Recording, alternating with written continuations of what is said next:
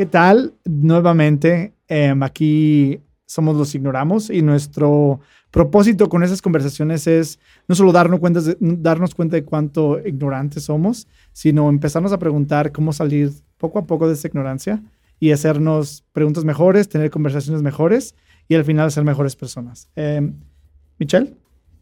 Pues e, este enfoque que le vamos a dar al tema que escogimos, que vimos en el primer video, ya después de presentarnos, etcétera, eh, eh, va, enfocado a, la responsabilidad, a la realidad y a las decisiones y a lo que hay que hacer ya de manera práctica. No, no, ya hay mucha información, ya hay muchos casos, ya hay mucha evidencia, hay números de todo, hay una vacuna, hay dos vacunas, hay tres vacunas. Hoy anunciaron que se van a juntar un par de productores para hacer una vacuna más eficiente, etcétera, etcétera. Ok, pero eso ¿qué pasa con nosotros el día? Me despierto y luego, ¿qué hago? Me atormento, veo cuántos muertos, me, voy y me compro un traje antinuclear para salir a la calle o, qué hago, ¿no? Entonces, eh, es muy sencillo lo que platicábamos, ¿no? Tenemos una realidad. No hay otra realidad. Lo que ya pasó ya sucedió. Tenemos un contexto, y lo tenemos que entender. ¿Cuál es? Estamos en América Latina, estamos en un país en vías de desarrollo y estamos en un país que tiene unas condiciones muy específicas, muy dañinas para cuando apareció este virus. ¿Qué es? Somos el país segundo, tercero en diabetes en el mundo. Somos a veces el primero, a veces el segundo en obesidad. Somos en los primeros lugares de la hipertensión. Tenemos la frontera más transitada del mundo con el país más contagiado del mundo. Y la mitad del país está en pobreza. Y una verdad es que esta pandemia va a dejar más pobres que fallecidos. Y es muy triste, se veía venir, muchos lo veían venir, ya ha sucedido en la historia y siempre ha sido con las mismas condiciones. Em, ¿Qué te hace decir, ok, tenemos una realidad, tenemos, em, o sea, este es el, ese es el, como las condiciones que heredamos, eh, sí hay una tendencia a echar la, culpa, no, que el gobierno, que las autoridades o que China. Pero, ¿qué te hace decir? que tenemos una realidad, eso es lo que, lo que tenemos. ¿Crees que las personas están echando mucho la culpa? ¿O, a quién le están echando la culpa? ¿O por qué dices que, que, que eso es lo que, que, es la realidad? No, no, o sea, sí entiendo, pero quiero saber por qué. Se ve como que te apasiona ese tema, entonces quiero saber qué, qué has escuchado o qué conversaciones has tenido. Nada, pues es muy simple.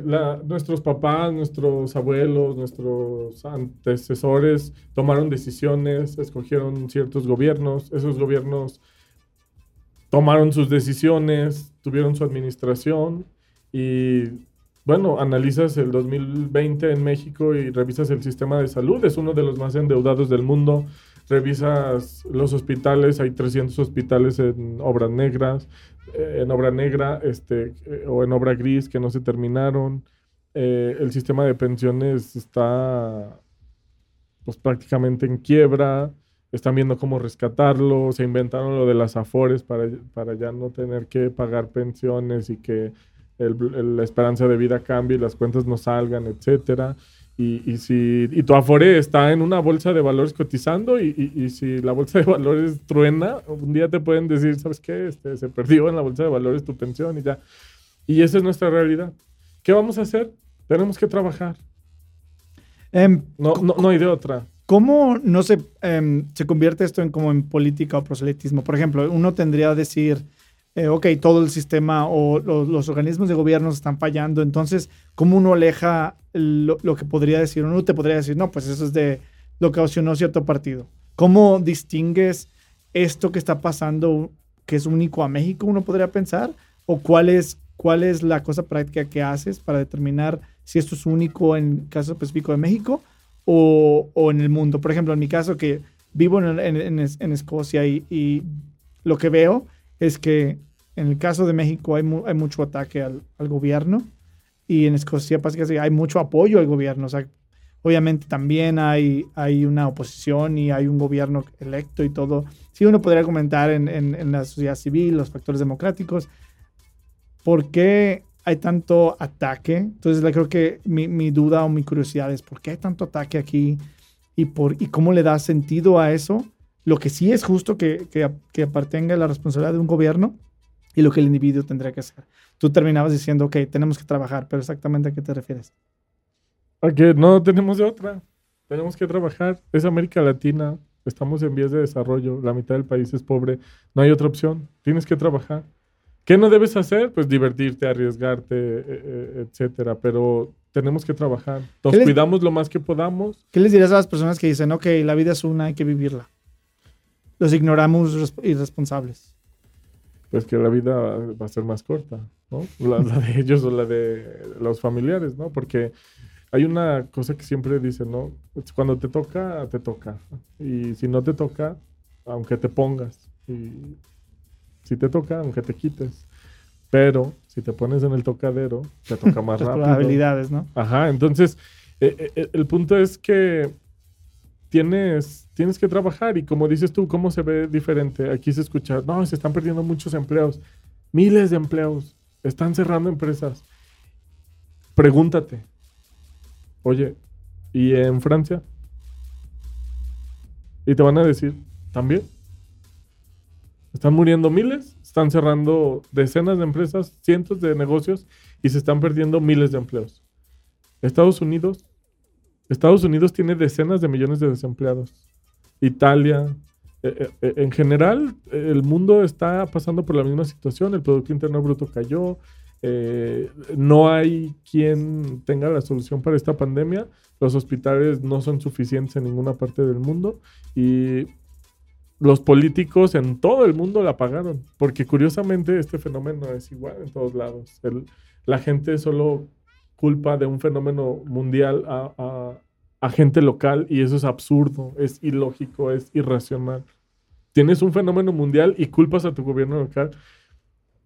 Siempre va a haber cosas que se pueden hacer mejor, Ujú. siempre. No hay un gobierno en este mundo que no le puedas decir, lo pudiste hacer mejor. Pues sí, pero quién sabía cómo era mejor, ¿no? Y tienes a un país que, que apenas está viendo cómo salir con la deuda en, su punto histórico más alto. Eh, cada libro de contable que abren de cada institución en el país resulta que tiene miles de millones de deuda.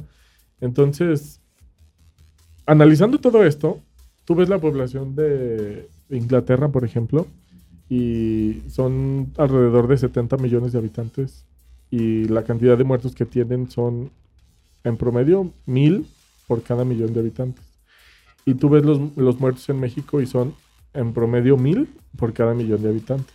O sea que es proporcional. Es proporcional, aunque hay ciertas ecuaciones que multiplican eso, ¿no? Yo lo- Pero en general es proporcional. Yo lo que me pregunto de nuevo es, ok, eso que, eso que dices suena, de hecho tiene sentido, pero si yo trabajo como mesero, ¿no? O, tengo un trabajo de oficina de 9 a 5 o en una fábrica de zapato o, o lo que quieras. ¿Cómo, por lo que tú dices, toma mucho tiempo saber todo esto, ¿no? La población de Inglaterra, o sea, estas preguntas de ignorantes de nuevo, ¿cómo le, cómo, em- por dónde empiezo?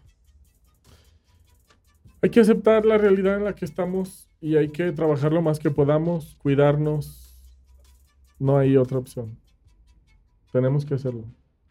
Porque en la superestructura del Estado, la parte económica es la base y si la parte económica la destruimos, se va a desmoronar el resto. Y la parte médica, la parte educativa, la parte social, todo se va a derrumbar. Tenemos que trabajar mucho, trabajar mucho. Afortunadamente estamos en una época donde hay mucha tecnología, etcétera, pero hay que trabajar, cuidarte y trabajar, trabajar mucho. ¿Cómo no, cómo evado en, en pánico? Yo me, yo me, me llenaría en pánico absurdo si yo no tiendo a ser eh, muy ansioso, pero me imagino a las personas ansiosas, una cosa así las, las enloquece, ¿no? Los gérmenes y todo lo que puede pas- pasar en el aire.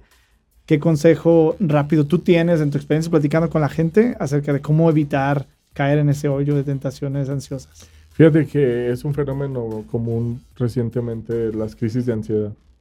Y, y es normal porque no te das cuenta cómo está, cómo está el resto del mundo y crees que solo tu mundo se va a acabar, pero hay que enfrentarlo, no hay de otra, hay que tomar decisiones. Bueno, está muy interesante. La realidad es que habría que elaborar y de hecho yo que en las notas podríamos poner que ciertos recursos y pasos a tomar.